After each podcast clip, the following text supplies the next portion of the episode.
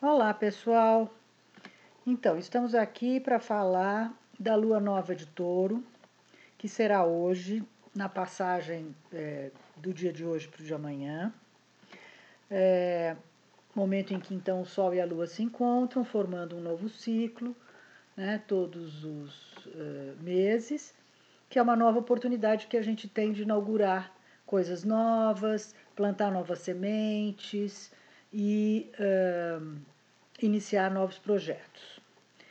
Uh, então, ela vai ser hoje, por volta das 11h30 da noite, uh, no signo de touro, que é um signo que costuma, que é um signo feminino, lento, contínuo, conservador, porém, ele vai estar tá, é, em conjunção, os, os luminares estarão em conjunção com Urano, que é um planeta ao contrário, masculino, instigante, arrojado, imprevisível e super rápido. Assim como a intuição, Urano rege a intuição e a capacidade que a gente tem de antecipar o futuro. Uh, podemos então esperar que novidades, surpresas, imprevistos aconteçam. Porém, o que é estranho é justamente essa combinação né, de uh, duas, uh, duas energias que não se conversam muito. Urano está em touro já faz algum tempo, mas uma coisa é um planeta num signo que devagarinho vai explorando aquele modelo, aquele arquétipo, né? E em touro, que é o signo, entre outras coisas, é, das moedas, do dinheiro e tudo, Urano, que é novidadeiro, trouxe uma série de mudanças para esse mercado é, financeiro, mercado de cobranças, novos sistemas bancários, novas permissões de vários bancos centrais para operações outras, as moedas da internet, é, o método, a metodologia blockchain, enfim, tudo isso são inovações do Urano em touro. Mas é diferente dele estar junto com os luminares porque isso é de uma certa estranheza, aliás, um pouco parecido com os tempos que a gente está vivendo. Portanto, a gente pode esperar novidades, surpresas, imprevistos, mas no mínimo bem estranhos, contraditórios, desconectados, desconexos, né? E parecido então com esses tempos que a gente tem vivido. O trio vai estar pressionado por Saturno, né? Sol, Lua e Urano, vão receber o, o Saturno, que está em Aquário já, mas que rege, inclusive, essa alunação, cujo ascendente é Capricórnio, outro signo regido por ele, né? E isso só vai acrescentar mais do mesmo, ou seja, Saturno, que prima sempre por um espírito austero, corregedor, exigente, perfeccionista, materialista, né? é bem diverso do, do Urano, que é inquieto, irreverente, imprevisível. Então, o que, que essas energias que não se conversam uh, podem nos trazer? O que, que a gente pode esperar desse momento? Bom, primeiramente, muita eletricidade, muita energia do tipo crispante, do tipo explosivo, do tipo uh, de rompantes e rupturas, né? Eh, principalmente do que tiver preso, represado, contido, amarrado, encarcerado. E também a tendência a acidentes, incidentes, repentes, repentinidades, descontinuidades, né? Uh, rebeldias, né? rebeliões, além de muita ansiedade e muita impaciência é, para todo lado. Né? Tudo um, um, pouco fora do controle, quer dizer, a gente tentando controlar algo que é um pouco incontrolável. Urano é um planeta muito independente, muito voluntarioso, muito rebelde, né? Então, é, Saturno tentando segurá-lo, de certa maneira, é um pouco a forceps, né? Bom, é, temos ainda também ali no ascendente o, a presença de Júpiter e Plutão, né? Que se traduz Júpiter por grande, Plutão por, por poder. Então você pode imaginar grande poder, grande potência, autoritarismo, ambição desmedida, obsessão, né? E tudo isso no ascendente da alunação, quer dizer, tudo isso um pouco exagerado, um pouco sem medida, né? Pairando e pressionando o mesmo trio da alunação, né? porém de uma forma talvez um pouco menos impositiva do que o Saturno, né? E a gente tem alguns, de, alguns uh, uh, exemplos dessa energia, né? que surgiu no início desse mês de forma mais exata, mas que já vinha se aproximando em março. E uh, isso quer dizer, primeiro, por exemplo, esse derrame de dinheiro que está sendo feito pelo nosso governo e pelo governo americano, né?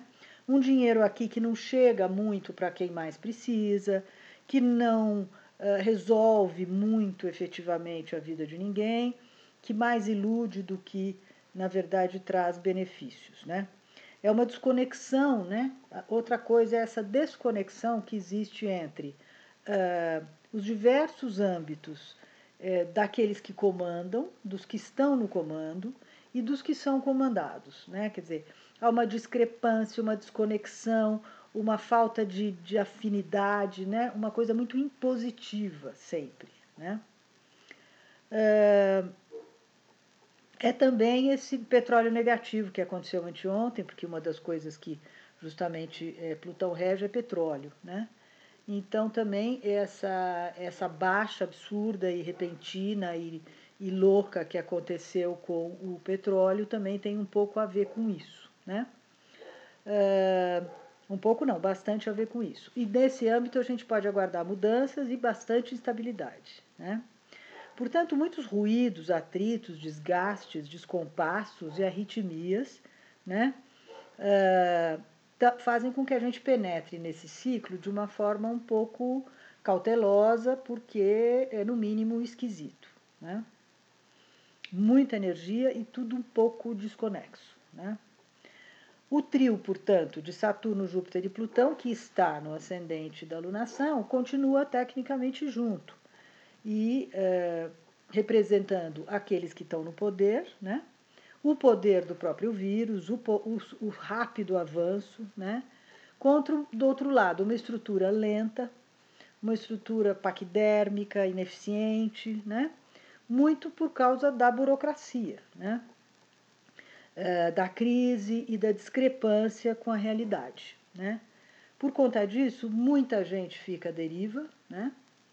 É, e isso só parece né, se acentuar e descer a ladeira cada vez mais. Né? E eu não estou falando só de Brasil, não. Isso a gente pode olhar para tudo que é lado, né?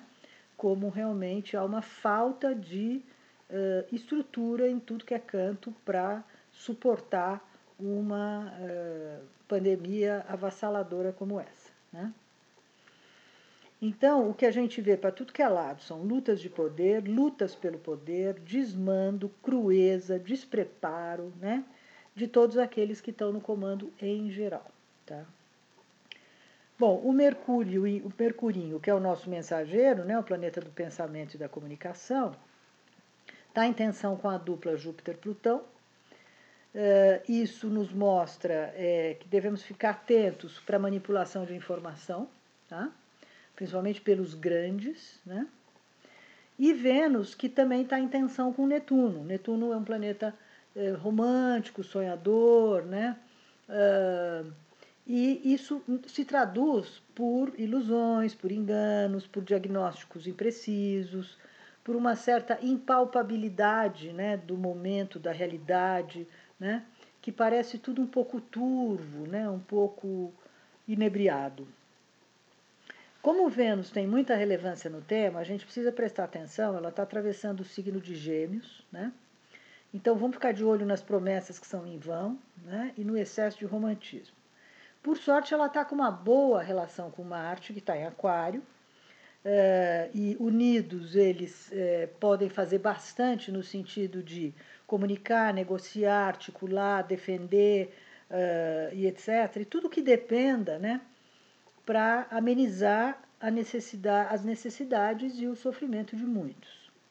Tudo que dependa para esclarecer a todos o que se passa nos bastidores, função que vem sendo bem exercida pela imprensa, pelos profissionais de saúde, pelos mais conscientes e também pelos generosos. Né? Mas não vamos nos iludir muito, porque a pequena benéfica, nossa querida Vênus, vai entrar em retrogradação por volta da metade de maio Então, já neste momento, a gente começa a perceber, uh, prestar atenção no que não caminha bem, né? Porque isso tende a pedir revisões é, é, profundas entre o momento de 15 de maio e final de junho, né? São 40 dias de retrogradação no signo de Gêmeos, que é um signo muito jovem, Uh, Vênus também é um planeta leve, né? então estamos falando aqui eventualmente da juventude, né? da faixa etária dessa doença baixar, né? dela penetrar nas camadas mais populares, nas camadas mais pobres, né? e dela se alastrar, eh, sobretudo para esse público, pegando esse público mais jovem agora, digamos, daqui para frente. Né? Então vamos ficar bastante alertas com isso. Né? Gêmeos é o signo dos pulmões, é o signo da respiração, é o signo do, do contágio né? pelas mãos, do contágio pela boca, pelo nariz. Né? Então, uh, enfim, quero crer que a gente pode ter aí um alastramento da doença numa outra direção. Né? É, Vamos então continuar, né, gente, fazendo a nossa parte, né? Vamos continuar seguindo as regras da OMS, né? Porque não temos mais muita escolha por hora, tá? Ainda é cedo para a gente afirmar, né, qualquer coisa, se quando termina, quando isso, quando aquilo, porque a impressão que dá é que o caminho ainda é um pouco longo, pelo menos no que tange a informação que os astros nos mandam, né? Então, é, no momento, precisamos ficar ainda né, recolhidos, né? Porque esse quadro só muda significativamente mais para o final do ano, né? Mais para o segundo semestre, digamos assim. Até lá, a gente ainda vai ter que lidar com esses desafios, tanto externos, né? Quanto agora internos, porque também muita gente sozinha, muita gente solitária, né? É difícil conviver às vezes consigo mesmo, né? Então a gente está tendo que reaprender uma série de coisas, né? nos reeducar, né? se conhecer melhor, se autoconhecer melhor. Né? Então, ainda um momento muito forte de introspecção, reflexão, meditação, oração, né? E para a gente dar conta do recado que não está pequeno. Né? De qualquer modo, é uma lua nova, é sempre uma oportunidade da gente é, inaugurar uma nova fase, inaugurar novos projetos, inaugurar novas atitudes, uh, novos comportamentos e etc. Né? E então vamos tentar fazer isso, ok? Uh, quem quiser dar uma entrada no meu blog, www.sicabueno.com.br poderá, enfim, ler esse texto mais na íntegra e também olhar o seu signo solar e o seu signo ascendente, se souber qual é. A partir do signo ascendente é que a gente fica sabendo em qual setor do mapa que a lunação está ocorrendo. E é ali que a gente recomenda, então, que se plante novas sementes. Ok? Então, tudo de bom para vocês, é, uma boa passagem é, nesta noite e uma próxima semana muito legal para todos, ok? Um abração. Tchau.